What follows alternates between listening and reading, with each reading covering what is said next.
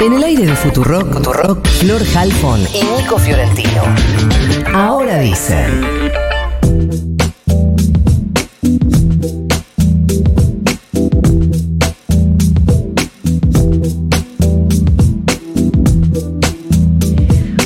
Y 21 dice el reloj, 13.7 dice el termómetro de la ciudad de Buenos Aires. El miércoles se empieza a discutir en diputados el presupuesto 2023 con la presencia del ministro de Economía Sergio Massa. Vamos a hablar de esto con Ricardo López Murphy, diputado por Republicanos Unidos.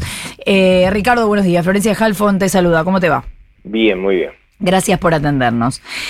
Eh, Ricardo, sabemos que las proyecciones en este presupuesto para el año que viene hablan de una suba de un 2% del PBI, un déficit del 1,9%, una inflación del 60%. Entiendo que eso es lo que va a ir a precisar y a dar explicaciones de por qué el ministro Sergio Massa lo piensan votar. Bueno, primero hay que discutirlo. Yo, yo en principio la, la base de proyecciones no me parece realista. Y en, en, el, en la base de esas proyecciones está que la Argentina resuelve la dramática situación de sus reservas y eso no, yo no lo veo. O sea, lo que se ha hecho acá es correr la arruga, o sea, se anticiparon las exportaciones de, del último trimestre del año de septiembre y se han venido postergando el pago de importaciones durante muchos meses. Eso en algún momento se, se culmina y la clave del año que viene es eh, cómo, cómo hacemos para financiar el sector externo de la de la economía, eh, sobre todo con los desajustes fiscales y monetarios que tenemos. Y ahí, y ahí aparece un tema crucial, si ustedes miran las proyecciones con cuidado, ustedes van a ver que las importaciones dan como una caída. Ahora, nunca han caído las importaciones sin una caída simultánea del, del PBI, pero un milagro que ocurra en el precio de ella, que yo supongo que está muy vinculado a la idea de que vamos a tener resuelto el problema energético. Eh, yo no veo fácil ninguna de estas cosas, por eso me parece que una discusión cuidadosa de qué estamos pensando eh, desde ahora hasta hasta el año que viene sería muy valioso. ¿Vos crees yo que digo de la manera más constructiva posible? Ajá. Es decir, yo no veo cómo se arman esas proyecciones y eso es lo que voy a tratar de, de Averiguar. discutir. Claro.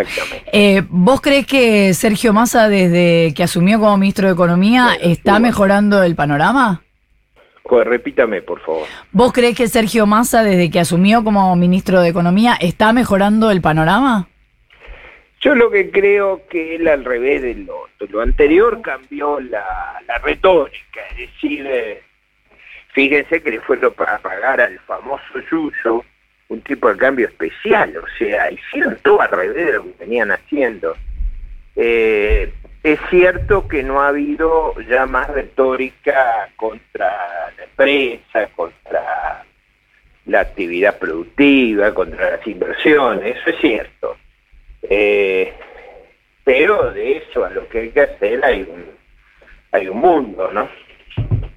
Eh, Ricardo, ¿qué tal? Nico Fiorentino te saluda. No me quedó eh, claro algo respecto a lo que respondiste re- eh, sobre el presupuesto. Digo, más allá de las eh, las previsiones en términos macroeconómicos, eh, en, en términos de eh, gastos, de asignación de recursos, ¿Te parece que es un eh, presupuesto acompañable? Te pregunto esto porque ya hay algunos sectores de Juntos por el Cambio que eh, incluso antes de, de- de haber alguna reunión del interbloque para, para conseguir una posición común, ya han manifestado su, su venia. Uno de ellos es, por ejemplo, el bloque Evolución Radical.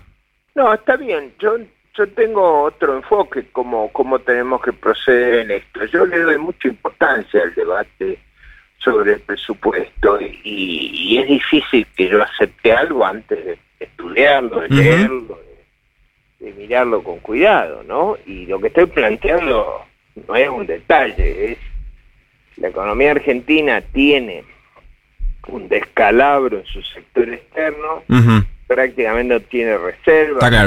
Las que tiene las obtuvo con una correr la arruga de, de un lado y del otro, eh, tiene, es verdad, tiene problemas muy serios y muy complejos para el año que viene. Eh, yo no veo cómo se baja la inflación Bien. en un contexto donde hay que recuperar tarifas y recuperar tipo de cambio, pero digo, me parece legítimo ese debate. Sobre esa base Está bien, está bien. hay que mirar si los números son razonables, pero digo. Si partimos de la base de que el mundo va a ser inelable, todo cierra. Perfecto, ahí, ahí me queda un poco más claro. Te llevo a otro tema. La semana pasada, eh, muchos dirigentes, sobre todo del PRO, lo quiero poner en términos partidarios, así no hablamos siempre del- de Juntos por el Cambio como si fuese una unidad, que eh, salieron a cuestionar muy duramente y mm, casi en una campaña, porque el discurso fue muy unificado, contra la eh, ampliación de la Corte Suprema. Y estuve chequeando que vos no lo hiciste públicamente, al menos en tu cuenta de Twitter. Voy a, voy a eh, aclarar que me limité a esa revisión. Em, ¿Vos tenés alguna posición respecto sobre la posibilidad Sí, de la me Corte? parece un disparate. A ¿Pero mí por me qué? parece un disparate. Me parece un disparate primero porque es esta misma gente la que hace muchos, hace varios años en su propia gestión llegó a, a firmar el número de cinco miembros de la Corte. Ujú. Yo creo que sí. Bueno, eso fue hace, eso fue hace, Ricardo, fue hace 20 años, ¿no? Eh, digo, más allá de eso, eh, No, no, está 20 bien. años no, no, no porque teníamos una corte más grande, pero pero de todas maneras, converger a cinco fue la, la, la primera década del siglo, pero cinco miembros a mí me parece un número operativo, me parece un número sensato, me parece que no hay que tocar nada ahí eh, por mucho tiempo. Yo creo que hay una vacante, no la hemos podido llenar la vacante, vamos a llenar 11 vacantes. Eh, el problema que tenemos es más complejo que el número de la Igual vos, vos te dedicás a la política, sabés que hay veces que es más fácil nombrar 11 jueces que nombrar uno, ¿no? Yo creo que, bueno, yo creo que el problema del nombramiento eh, es muy, para mí, vamos a resolver lo mismo uno que once, ¿no? Los dos son impares, recuerden, ¿no? Sí. Porque siempre el problema acá es eh, cómo combinamos eso. Eh, de todas maneras, mi impresión personal es que poner la cuestión del, de la Corte en el debate, en el lío que tenemos en la Argentina, no, no, no es razonable, como no es razonable poner el sistema electoral en discusión.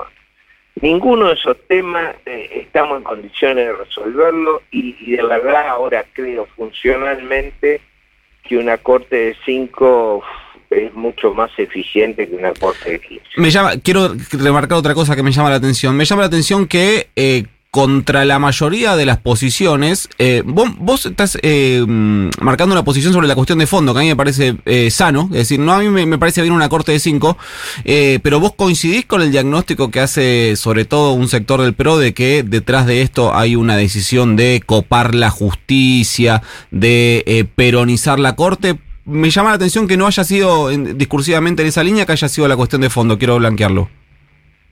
Yo, yo creo que no hay que tocar la corte ni el régimen electoral, que me parecen cosas perniciosas, peligrosas e irracionales en este momento. Ya con el lío que tenemos en el presupuesto alcanza.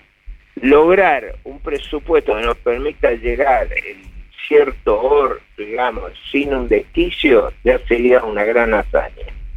No estamos en condiciones de discutir eh, una ampliación de la Corte, ni, ni yo creo que sea sensata, y mucho menos una cuestión de un cambio en el régimen electoral. Me parece que todo eso distrae a los argentinos de los verdaderos problemas que enfrentamos. Es Ricardo López Murphy, diputado nacional del bloque Republicanos Unidos de Juntos por el Cambio. Muchísimas gracias por habernos atendido. Gracias a ustedes, hasta luego. Hasta luego, ocho y media de la mañana, 13.07 la temperatura en la ciudad de Buenos Aires.